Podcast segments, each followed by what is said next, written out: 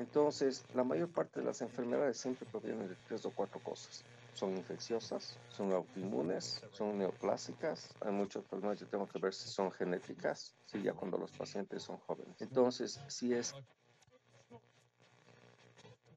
Hola cracks, recuerden, el episodio a continuación no fue creado para ser interpretado como una recomendación médica, sino con fines educativos. La información de los pacientes ha sido modificada para proteger su identidad. Hola con todos, bienvenidos al podcast USFQ Casos Clínicos. Mi nombre es David Peña. Hoy trataremos un tema importante dentro del razonamiento clínico. Antes de comenzar, quiero dar la bienvenida a uno de los integrantes del podcast. Hola Víctor, ¿cómo estás? ¿Te parece si nos compartes de qué vamos a hablar en este episodio? Hola David y querida audiencia. Como siempre es un gusto estar aquí. Claro, en los primeros episodios ya abordamos sobre la adquisición de data y la representación de problemas. Toda la información que surja de aplicar los conceptos dados en estos episodios posteriormente va a ser guardada en construcciones mentales conocidas como illness script, de las cuales vamos a hablar en detalle el día de hoy y también vamos a abordar sobre la construcción de hipótesis. Si aún no han escuchado los episodios anteriores, recuerden buscarlos en nuestras plataformas digitales. Romina, ¿cómo estás? Hola Víctor, hola David. Al igual que ustedes me encuentro muy feliz por seguir compartiendo este espacio de aprendizaje.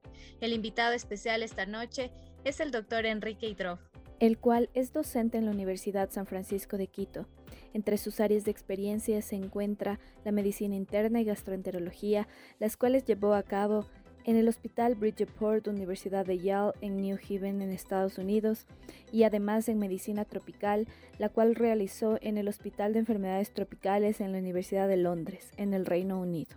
Todo que una anécdota que nos pueda contar de sus años como estudiante que hayan marcado su vida y que los lleva hasta ahora. Te voy a contar una anécdota que se me viene a la mente, que siempre me llama la atención porque yo creo que puede indicar que la medicina es una sola desde hace muchísimo tiempo, ¿sí? Que las cosas no cambian mucho. Em, lo que cambia es las razones por las cuales existen eh, las enfermedades, ¿sí? y las razones por las cuales eh, les, vamos comprendiendo más y más. Y lo que ahora hacemos es prácticamente comprenderlos desde un punto de vista molecular. Pero te voy a contar la anécdota. Yo trabajaba desde el tercer año con el doctor Fernando Bustamante en la sala 5B del Hospital de Eugenio Espejo. Allí pasaba todos los días mis, eh, visitas para ver a los pacientes. Y había y venían muchos pacientes de afuera que tenían osteomielitis. Y había pacientes, y me acuerdo de un paciente que tenía una osteomielitis que prácticamente estaba en la, en el, eh, era en la, en la, en el miembro inferior y prácticamente estaba abierto y no había, no había antibiótico que le, que le cure y que le, que le ayude a cerrar la, la herida.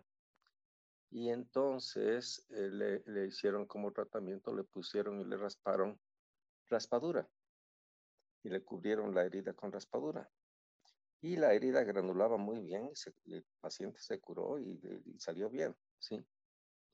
Y eso me llamó mucho la atención hasta que cuando fue a los Estados Unidos, me acuerdo que vi en una carta al director, eh, mencionaban que en los Estados Unidos en alguna vez habían utilizado, em, creo que era azúcar morena, pero pasteurizada, ya digamos un poquito más avanzada en los mismos pacientes.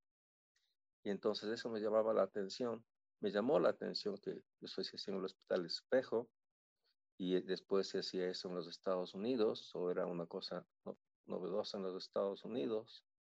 Yo me imagino que la raspadura, como es glucosa y es azúcar, se fermenta, produce alcoholes, cambia el pH y ayuda muchísimo mejor muchas veces que un antibiótico para curar una, una herida de estas. ¿sí? Entonces me indica, mira cómo es la medicina. Eh, muchas veces no, no es que cambie, las, las maneras cambian, las, muchas veces las presentaciones cambian, pero la medicina es una sola. Sí, y algo interesante es que justamente se ajusta a nuestra realidad porque somos un país con pocos recursos, entonces estas técnicas son innovadoras desde cualquier punto de vista. Y ya han pasado hace muchos años. Todo este bagaje y conocimiento que vamos adquiriendo a lo largo de la, de la historia es interesante importante. Empecemos. El conocimiento médico se puede agrupar en illness script. Según el paper, Using Script Theory to Cultivate Illness Script Formation and Clinical Reasoning in Health Professional Education, define el illness script como resúmenes mentales organizados del conocimiento médico que ayudan a reconocer patrones, presentaciones típicas y atípicas de patologías y desarrollos de enfermedad. ¿Cómo empieza el desarrollo de Illness Script, doctor? Les voy a contar lo que actualmente estoy haciendo y lo que estoy haciendo desde hace unos tres o cuatro años, creo que es el cuarto año que estoy haciendo con los estudiantes. Sea fisiología, sea fisiopatología, bueno, más el, último año más estés comenzando en fisiopatología, sea con los, um, los estudiantes de cuarto o quinto año que me toca darles clases, siempre reviso con ellos historias clínicas. Y eh, y les digo varias cosas que son importantes. A ver, primero, em, eh, de, la, de, la, de la historia, hablemos de la historia clínica, ¿sí? Lo más importante que uno tiene que comenzar es indicando quién es el paciente. El paciente, para analizar a un paciente, eh, dependiendo de quién es, es diferente si es que es una persona joven, si es que es un adulto, o si es que es un adulto mayor, o si es que es hombre, o si es que es mujer. Entonces es muy importante comenzar viendo quién es el paciente.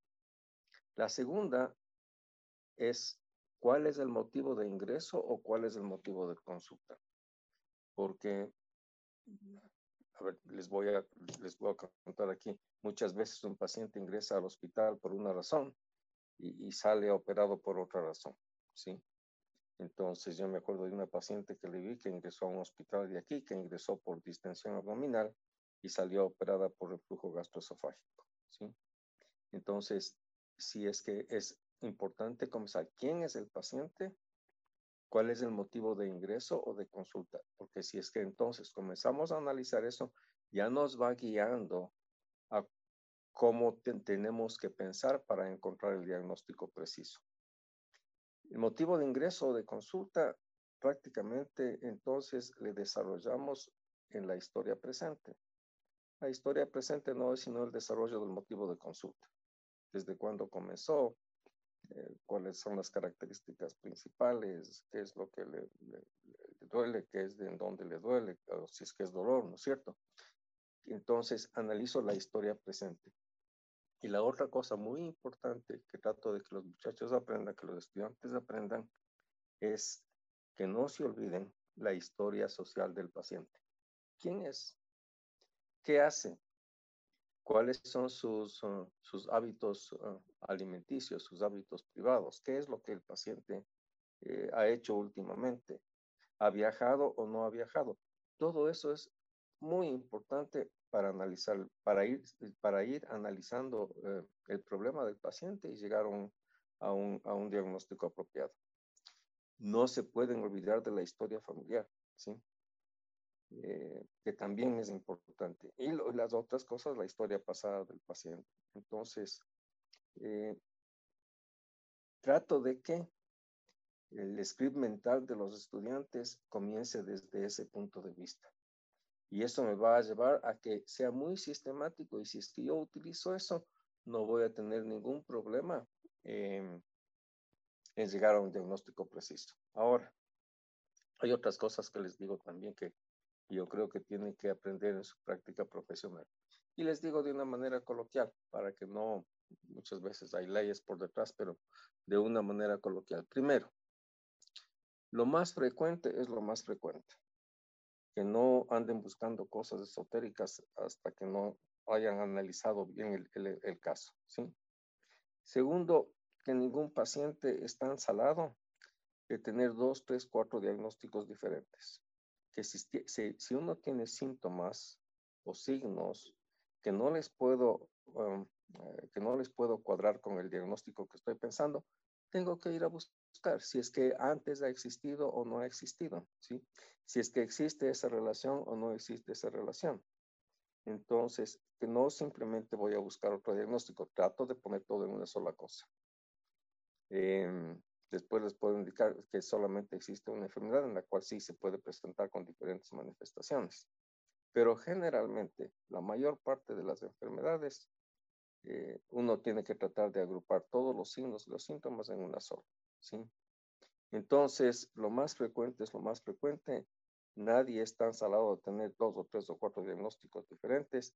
Y la otra cosa que también les trato de que los estudiantes aprendan es de que todo está a discusión que yo no tengo que creer absolutamente nada de nadie más. Todo está a discusión. Yo creo lo que yo he hecho, lo que yo he visto. Yo creo la historia clínica que yo he hecho, el examen que yo he hecho, la bibliografía que yo he revisado y de ahí puedo discutir y puedo aprender de otras personas que han revisado otras cosas, sí, pero todo está a discusión. Entonces, si es que alguien por alguna razón eh, pone a discusión algún, alguna, alguna cosa que yo digo, no tengo que tomarlo de manera personal, es una cuestión profesional. Medicina es tan amplia que yo tengo que aprender no solamente de lo que yo hago, sino de lo que los demás también, o de la experiencia de las demás personas y de lo que leen las demás personas. yo creo que ese es, ese es em, ese es, digamos, lo más, lo más importante que yo trato de que los estudiantes aprendan. Entonces, ¿quién es el paciente? Motivo de ingreso de consulta, hacer una buena historia. Lo más común es lo más común. Nadie está ensalado de tener dos o tres o cuatro diagnósticos diferentes, ¿sí? Eh, y la otra cosa ya para el diagnóstico diferencial. Eh, les les digo que sean asimismo muy sistemáticos. Entonces, la mayor parte de las enfermedades siempre provienen de tres o cuatro cosas.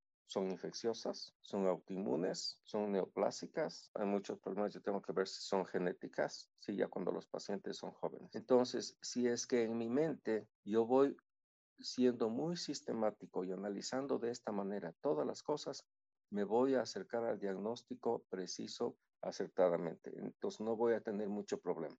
Entonces, resumiendo un poco lo que usted nos dice, lo que primero debemos hacer es asegurarnos que nuestros pasos principales, la toma de historia clínica, el examen físico y, demás, estén bien hechos, agrupando toda esta información en estos guiones o scripts mentales que vamos dándoles características a cierta enfermedad. Justamente lo que usted nos menciona serían los puntos principales que nos debemos fijar para poder tener toda la información necesaria para poder irla completando en estos scripts. Con lo que ha dicho el doctor, la extensión de un illness script puede ser tan breve como una tarjeta de bolsillo para alguna presentación de enfermedad muy rara o tan larga como un libro para una enfermedad que es muy común. Más o menos usted, ¿qué componentes le daría mayor importancia para generar tanto el illness script como memoria clínica? ¿Qué le daría más importancia? Yo, yo doy mucha importancia y lo que les trato de que, de que aprendan es de que sean ordenados, de que sean sistemáticos, de que no se salten los pasos. Y ese es el problema que yo veo después en el internado. En el internado se saltan los pasos y uno de los errores más comunes es ir tratar directamente, ir a ver cuál es el diagnóstico preciso. No, no me interesa el diagnóstico. Me interesa cuál es la presentación clínica del paciente. Entonces, no nos vamos al diagnóstico. Un paciente que ingrese con, con fiebre, con escalofríos, con sudoraciones, con, con, dolor, no me interesa el diagnóstico de acuerdo a, esas cuatro, a, esos, a esos cuatro signos y síntomas. No, me interesa desarrollar la historia clínica. ¿Cuál es la presentación clínica? Porque el error más grande es, ah, este paciente tiene una neumonía, ah, este paciente tiene esto. No. ¿Sí? Vamos a ver la historia, vamos a ver quién es el paciente, vamos a ver la historia presente, vamos a ver todo lo que ha pasado. Y después, entonces voy analizando, ah, este parece un problema eh, infeccioso o este, este parece un problema autoinmune o este parece una vez que ya haya analizado todo. Sean muy ordenaditos. El, el examen físico comenzamos desde la cabeza, ¿sí? y vamos hasta abajo. Eh, la historia comenzamos desde quién es el paciente. Ser ordenados, ser sistemáticos. Y, no y, si y si es que yo tomo el hábito de hacer eso, nunca me voy a olvidar y esa va a ser mi costumbre, esa va a ser el hábito que yo voy a tener, eso va, va a ser como yo examino y pregunto a mis pacientes. Coincidimos en eso, Enrique. Queríamos mencionar también que el, el Journal de, of General Internal Medicine nos da ciertas componentes del illness script que son importantes. Entre ellos están las condiciones predisponentes que ya hemos conversado en este inicio, que se refiere a, toda esta, a todo este historial que podemos obtener del, de la historia clínica. Luego está el insulto fisiológico, fisiopatológico o lo que le está afectando al paciente. Y por último están las consecuencias clínicas que tiene esa patología. Al final, el illness script va a estar compuesto de la fisiopatología, la epidemiología, la temporalidad, síntomas, signos destacados, el diagnóstico, que es justamente lo que estamos hablando ahora con, con Enrique y que nos dice que no debemos apuntar siempre a primero el diagnóstico, sino a todos estos pasos anteriores que les estamos mencionando. Y por último, también debe incluir el tratamiento de la enfermedad. Entonces, de esta forma se esquematiza toda la información que se tiene sobre una enfermedad. Retomando lo que, lo que David estaba preguntando, queríamos saber a cuál de estos eh, componentes que le acabo de mencionar usted le daría un mayor enfoque, un mayor, un mayor peso. Sabemos que todos son importantes dentro del illness script, pero ¿cuál podría tener cierta importancia mayoritaria en, términos de, de la educación sobre el razonamiento clínico? Antes de que te diga eso, cuando nosotros hablamos de epidemiología, ¿qué significa? ¿Qué es lo más frecuente? Ahí está la epidemiología si es que yo tengo un dolor en el cuadrante superior derecho, voy a decir, bueno, ¿qué es lo más frecuente? Tengo un dolor en el epigastrio, ¿qué es lo más frecuente? Entonces voy viendo parte de la epidemiología desde ese punto de vista, ¿no es cierto? A ver, ¿cuál es lo más importante para mí, lo que, yo que trato que los estudiantes aprendan?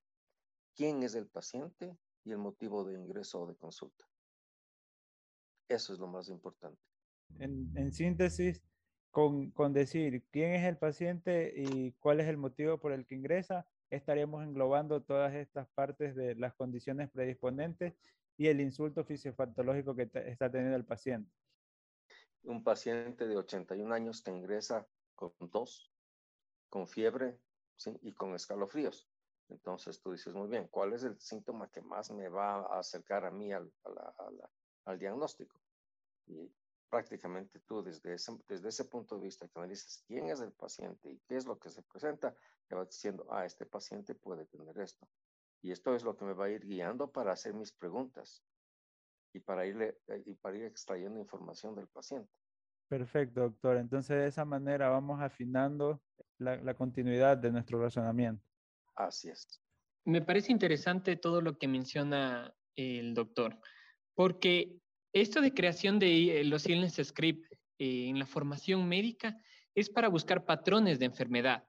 Entonces nos podemos guiar en preguntas como cuáles son los principales hallazgos, resumir la fisiopatología o la patología del paciente en una o dos oraciones, eh, las presentaciones posibles atípicas de, esa enfermedad y las características que nos ayudan a discriminar hipótesis.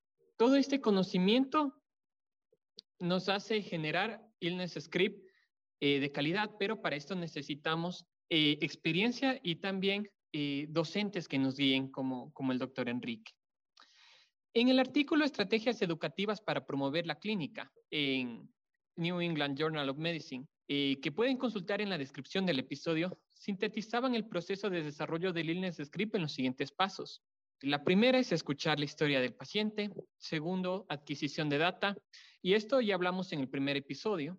El tercer paso es la representación de problema, tema que abordamos en el segundo episodio. El cuarto paso es la generación de hipótesis. Sexto es la selección de illness script. Y eh, por último tenemos el diagnóstico. Todo este proceso se mejora con, con, experiencia. Claro, David. Déjame comentarte que el segundo punto importante es la generación de hipótesis. Pero, ¿qué es una hipótesis? Por definición, una hipótesis es una suposición hecha a partir de datos que sirven de base para iniciar una investigación. Por lo tanto, La generación de hipótesis es un proceso sistemático que busca la resolución de un problema determinado. Cuando comencé a estudiar sobre este tema, se me ocurrió una frase. La generación de hipótesis es el puente al diagnóstico. Doctor, me gustaría saber qué opina sobre esta frase y qué tan importante considera usted a la generación de hipótesis si lo comparamos con lo que se hace en el método científico. A ver, a ver me, encanta esta, esta, esta, esta parte de la cuestión. Yo creo que tiene toda la relación. Y les voy a dar un ejemplo. Ah, síndrome de colon irritable. Me encanta a mí esa, esa, esa, esa, esa presentación. ¿Qué es? Dolor abdominal inespecífico, ¿sí? alteración en los movimientos intestinales, algunas veces diarreas, otras veces estreñimiento y distensión abdominal. Esa es, digamos, la, la parte de, fuera de que digan esto ha pasado en los últimos tres meses o seis meses, pero generalmente los pacientes se presentan de esa manera. Entonces, generemos, y lo que les trato de explicar a los estudiantes, yo tengo que saber la fisiología y la fisiopatología. Y tengo que, a través de la fisiología y la fisiopatología, eh, explicar los síntomas del paciente. En general, todos los síntomas gastrointestinales son inespecíficos. Dolor abdominal, inespecífico. No me está diciendo es epigástrico, tiene horario, tiene, tiene horario, tiene periodicidad o tengo dolor nocturno. Me está diciendo un dolor abdominal inespecífico, difuso.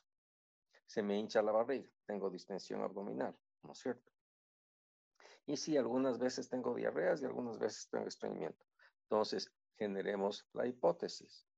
La pregunta es a los estudiantes, ¿cuál es el síntoma más específico? Porque ese es el que a mí me va a llevar al diagnóstico. Entonces, muchas veces decimos, bueno, de, estos tres síntomas, el dolor no parece muy específico, las alteraciones en los movimientos intestinales pueden ser por diferentes razones y puede que la distensión abdominal, que no, muchas personas no les parece tan importante, para mí es el más específico. Para mí me está diciendo, este paciente tiene una mala digestión. Esa mala digestión no le está, ah, le está dando los gases. Y entonces yo tengo que muy bien, si es que es mala digestión, ¿qué es lo que está digiriendo para que tenga esa mala digestión? Yo digiero generalmente eh, proteínas, grasas o hidratos de carbono. ¿Cuál es el que a mí me va a dar más producción de gases? Entonces, las proteínas eh, prácticamente se metabolizan o se digieren en aminoácidos, las grasas en, eh, ácidos grasos, eh, los hidratos de carbono prácticamente van a ser monosacáridos, ¿no es cierto? Entonces, yo digo, mm, si es que hay una mala digestión por ahí, posiblemente va a ser de los hidratos de carbono, porque son los que van a producir, ya sea metano, ya sea van a, van a producir CO2 o metano, ¿no es cierto? Y agua. Entonces, yo tengo posiblemente lo más frecuente es una alteración de la digestión en los hidratos de carbono. Entonces, la siguiente paso, ¿por qué? Y siempre les trato de que los estudiantes aprendan el por qué. ¿Por qué tengo esto? Que no se queden solamente con una cuestión, que se vayan siempre preguntando por qué. Entonces, ¿por qué tengo ahora una mala digestión de, la, de, los, eh, los, de, los, de los hidratos de carbono? Al final, la mayor parte van a ser disacáridos, ¿sí? Y si es que yo no puedo digerir muy bien los, eh, y lo que más me produce muchas veces eh, gases y problemas de alteración en los movimientos intestinales es la lactosa. La lactosa es un disacárido, por lo tanto yo voy a decir, mm, no puedo digerir bien la lactosa. ¿Por qué no puedo digerir? Posiblemente porque me falta la enzima. ¿Por qué me falta la enzima? Porque posiblemente tengo una alteración en las vellosidades intestinales, porque ahí se secreta la enzima. ¿Por qué tengo una alteración en las vellosidades intestinales? Entonces, paso por paso voy generando la hipótesis para llegar a un diagnóstico más o menos preciso que me diga, ah, tengo una alteración. Ahora, si esta alteración pudiera ser infecciosa, sí, pudiera ser infecciosa. Pudiera ser parasitaria, sí, la yardia me pudiera dar. Pudiera ser infecciosa bacteriana, sí, si es que yo tengo un, un sobrecrecimiento bacteriano, voy a tener eso. ¿Pudiera ser autoinmune? Sí, podría ser una enfermedad celíaca que me esté dando esto, tipo alergia, ¿no es cierto? Entonces, siempre ir primero analizando los síntomas desde el punto de vista fisiológico, fisiopatológico, por qué estoy produciendo esto, y de ahí preguntándome por qué, por qué, por qué, hasta llegar a, tratar de, de, tener una última respuesta. Listo, Doc. Entonces, todo lo que nos dijo se resumiría básicamente en el uno, ser ordenados, y en el 2 buscar eh, los síntomas más específicos para de esta forma irnos orientando. Algo que siempre me ha llamado la atención a mí y a mis compañeros es que los médicos docentes tienen la habilidad de orientarse y formar una idea rápidamente de lo que le ocurre al paciente con unas cuantas preguntas. Nosotros, por otro lado, debemos seguir en nuestra cabeza una larga lista de interrogantes que muchas veces nos hacen perder el enfoque en lo más importante. Y es aquí donde nace otra pregunta para usted, Doc. ¿Cómo creamos una hipótesis de la forma correcta, sin desviarnos por la tangente de todas las posibilidades? Siendo ordenados y siendo sistemáticos. Lo mismo que yo hice ahorita. ¿Por qué yo puedo hacer esto? Pero ah, es así. ¿Por qué puedo tener una alteración de las vellosidades? ¿Es infeccioso? Podría ser infeccioso. ¿Es eh, autoinmune? Podría ser autoinmune. ¿Podría ser neoplásico? También. Puede que un linfoma diseminado también me esté dando. ¿Podría ser genético? También podría ser genético.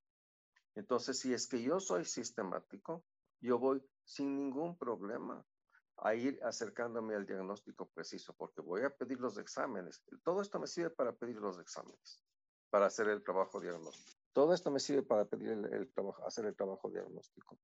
Entonces, yo tengo, lo más importante que trato de que los estudiantes aprendan es que sean ordenados, que sean sistemáticos, que tengan ese script que ustedes dicen en la cabeza. ¿Quién es el paciente? ¿Cuál es el motivo de ingreso? Desarrollo las historias y no me olvido de que la historia sea completa, ¿sí? Y de ahí, cuando ya haya llegado a eso, esto puede ser de acuerdo a los cuatro parámetros que les he indicado. Si es que yo soy ordenado, soy sistemático en todo lo que yo hago, no voy a tener problema. Ahora, hay unos clínicos que son muy buenos clínicos, que simplemente unen los síntomas y los signos, hacen un cuadro diagnóstico y se van directamente al diagnóstico diferencial por los síntomas y los signos. Pero para hacer eso, yo tengo que ser un súper, súper clínico. Mucho más fácil ser ordenado y sistemático. Y los estudiantes deberían comenzar siendo así. Listo, Doc. Apreciamos mucho su punto de vista sobre estos temas que estamos tratando. Y eso quiere decir que sin duda lo que distingue a los docentes médicos son los conocimientos sobre cómo se presentan las distintas enfermedades y cuáles son las manifestaciones principales o más relevantes obviamente, como usted nos mencionó, siendo ordenados y sistemáticos. Por eso, los tips que les podemos dar para generar una hipótesis potente es que debemos conocer las posibles causas de los distintos signos y síntomas y también que debemos desarrollar la capacidad de agrupar los signos y síntomas en síndromes. Además, como mencionan en la publicación los doctores Daniel Capurro y Gabriel Rada, es importante considerar el refinamiento de la hipótesis diagnósticas y la mejor forma para hacerlo es incorporando nueva información.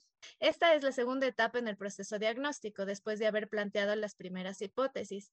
Con esta nueva información se va recolectando nuevas piezas de información de la historia, examen físico, exámenes adicionales, y va a permitir discriminar entre las distintas hipótesis generadas en la etapa previa. Aquí también estos autores nos dicen que esto es un proceso que es secuencial, pero que no es unidireccional, porque tanto como podemos avanzar al diagnóstico, podemos retroceder por algún cambio en algún examen del paciente. Entonces, constantemente vamos a estar evocando nuevas hipótesis y eliminando de la misma forma otras hipótesis a medida que vamos teniendo más información. Entonces, Doc, nos gustaría saber cómo desarrolla usted esto en la práctica clínica y en la docencia. A ver, cierto es que hay que buscando otros, otras cosas. Así, a ver, ni porque seamos profesores, no. O creo que todos los profesores sepan cuando se les hace una pregunta exactamente todo lo que se tiene que saber. Todos nosotros somos colegas. Todos nosotros estamos de una misma profesión. La única diferencia es que ustedes tienen un poquito de menos experiencia de lo que nosotros tenemos pero de ahí en conocimientos pueden que ustedes tengan más conocimientos de lo que nosotros tenemos. Por la experiencia, entonces muchas veces tomamos la experiencia y decimos, muy bien, esto, vamos a hacer esto, pero siempre también tenemos que estar chequeando las diferentes alternativas que hay, porque cada paciente es individual, todos los pacientes son diferentes. Eh, una de las cosas más bonitas de medicina interna es lo que ustedes hablaban, las presentaciones inusuales de las enfermedades comunes. Entonces, ¿por qué? Las, muchas veces sí, cierto, son enfermedades comunes, pero se pueden presentar de una manera totalmente diferente. Y ahí nos, hace, nos hacen patalear, ¿no es cierto? Entonces, em, tenemos que estar prestos a ver qué es lo que está, qué es lo que está pasando. Y de ahí, eh, por eso les digo a los estudiantes también que tienen que aprender tres cosas que son muy, muy, muy importantes. Primero es la comunicación escrita. ¿Cómo hago bien mi historia? Segundo, la comunicación oral. ¿Cómo presento mi historia? ¿Cómo presento yo mi historia a mis colegas? ¿Sí? Para que mis, mis colegas me entiendan. Y tercero, eh, para hacerles chiste, para que recuerden, les digo, yo quiero que ustedes hagan lo que están haciendo todos los días. ¿Y qué hacen todos los días? Y se quedan pensando que hago todos los días, que hago todos los días. Y no se acuerdan que todos los días están chateando, están utilizando el teléfono. Entonces tienen que utilizar las bases de datos, tienen que googlear. Si es que yo no sé alguna cosa, yo tengo que googlear. Y hace algunas semanas Vimos un paciente que se presentó con una gastroenteritis rara, de una bacteria rara. Después presentó pancreatitis, después presentó apendicitis. A la final fue a cirugía y salió como un simple diagnóstico de apendicitis. No, pero todas las tres cosas estaban, estaban asociadas. Entonces, ¿cómo se vio eso? Googleando. Entonces, es una de las cosas, de las tres cosas que yo tengo que poner en mi hábito de trabajo cómo yo hago mi historia, mi historia escrita. La comunicación escrita es súper importante. La comunicación oral, cómo presento a mis colegas, los pacientes. Y si es que yo no sé o no me cuadra alguna cosa, yo tengo que googlear, tengo que examinar las bases de datos. ¿Ok? Y justamente esto que nos mencionas ahora, Enrique, sobre, sobre el caso de tu paciente, nos da pie para que hagamos una afirmación en este momento, y es que los illness script no son estáticos, son esquemas mentales que evolucionan. Que, por ejemplo, yo ahora que soy estudiante y, tú que estuviste eh, en la facultad, al aproximarnos por primera vez a una condición médica de un paciente, vamos a desarrollar un, cierto esquema mental donde va a estar su fisiopatología y todo lo, que hemos mencionado ya. Entonces vamos a tener ese, ese illness script inicial. Pero con este tipo de pacientes, pacientes que tienen enfermedades comunes, como lo decía, pero que tienen presentaciones no tan comunes. Entonces van a ir sumando información, van a ir sumando nuevos datos que lo que van a hacer es van a irse aumentando a nuestros esquemas preformados, aumentar la información y hacerlo un poco más completa. Entonces, eh, al momento de que nosotros ya hemos pasado la formación en, pregrado, estamos en la especialización, ya tenemos un nivel superior, por así decirlo, porque ya nos hemos expuesto más veces a la enfermedad de estos pacientes, entonces ya hemos actualizado esos scripts. Y refiriéndonos a eso, sabiendo que no es algo estático, sino algo que evoluciona con el tiempo. Hay ciertas formas que el, el mismo Journal of, General Internal Medicine nos expone sobre cómo se pueden mejorar los illness scripts. Y entonces, por ejemplo, nos dice que hay ciertos clínicos que lo que hacen es codificar con un valor predictivo a cierta característica que encuentran en el paciente. Así, por ejemplo, puede ser que le den un valor predictivo positivo o un valor predictivo negativo a cierta característica. También pueden desarrollar una lista de enfermedades que sean imitadores de la condición a la que ellos están pensando. Entonces, por ejemplo, una exacerbación del EPOC o una insuficiencia cardíaca congestiva la pueden ir comparando y haciéndola como un imitador de una neumonía adquirida en la comunidad. Lo que queríamos saber aquí también es, desde tu práctica clínica y tu experiencia, ¿cuál de estas opciones que nos explican en el journal son más ajustables a la, a la práctica clínica? Lo mejor es tener una mente muy abierta a que las enfermedades se pueden presentar de diferentes maneras. Creo que mientras más hayas trabajado en medicina, vas a encontrar que eh, posiblemente muchos diagnósticos que tú diste cuando eras más joven, te equivocaste o no hice un diagnóstico completo y comprensivo. Eh, me quedé a medias. Y mira, yo creo que eso te voy a dar un ejemplo muy clarito. Hace muchos años, cuando comencé a trabajar gastroenterología, yo, yo tenía un profesor que me decía, Enrique, mira, siempre piensa en intolerancia a la lactosa. Pero esa es, eh, nos quedábamos en ese diagnóstico. Para nosotros la intolerancia a la lactosa era un diagnóstico. Ahora ya no es un diagnóstico. Ahora la intolerancia a la lactosa es un síntoma. Porque yo tengo que buscarle cuál es la razón para que yo tenga intolerancia a la lactosa. Entonces, la medicina no es que vaya cambiando, eso ha estado desde siempre. Nosotros tenemos que ir siendo un poquito más amplios y buscando las razones para las cuales los pacientes se están presentando con estos síntomas o con estos signos. Y si tenemos la mente que esté totalmente, no te voy a decir en blanco, pero totalmente abierta a que esto pase, va a ser desde ese punto de vista muchísimo mejor. Perfecto, Doc. Estamos de acuerdo con usted y ha sido en verdad una charla fructífera para nosotros y no se diga para nuestros oyentes que van a ser muchos estudiantes que esperan encontrar guía en estos podcasts. Para nosotros ha sido un gusto poder conversar con usted el día de hoy y le agradecemos por su participación. Encantado, encantado de hablar con usted. Sin duda ha sido una participación muy interesante. Cuéntame, ¿qué rescatas de la primera parte? Eh, sí, Romy, me llevo de importante que los Illness Scripts son guiones que nos ayudan a reconocer patrones, fisiopatología, etiología y epidemiología de una enfermedad. El consejo que nos da el DOG es ser siempre ordenados y sistemáticos. Además, un punto importante es que los Illness Scripts nos ayudan a generar memoria, anclajes mentales que ayudan a construir modelos de enfermedad. Eso quiere decir que, cuando veamos a pacientes con parecida sintomatología, se nos hará fácil su diagnóstico y tratamiento. ¿Y tú, Romy, ¿Qué te llevas de importante en la segunda parte? Claro, David. Yo me llevo que lo importante al momento de generar hipótesis es sistematizar nuestra interacción con el paciente en base al conocimiento ya adquirido sobre cada enfermedad o síndrome. Esto nos permitirá guiarnos en base a lo que el paciente presenta y de la misma forma descartar o alejarnos de lo que no, además de tener la capacidad de traducir la información que obtengamos de forma oral y escrita, para interactuar en el mismo idioma con los otros médicos, además de no perder el interés por la investigación y seguir actualizándonos constantemente. Esto no es un adiós, es un nos vemos en el próximo episodio, cracks.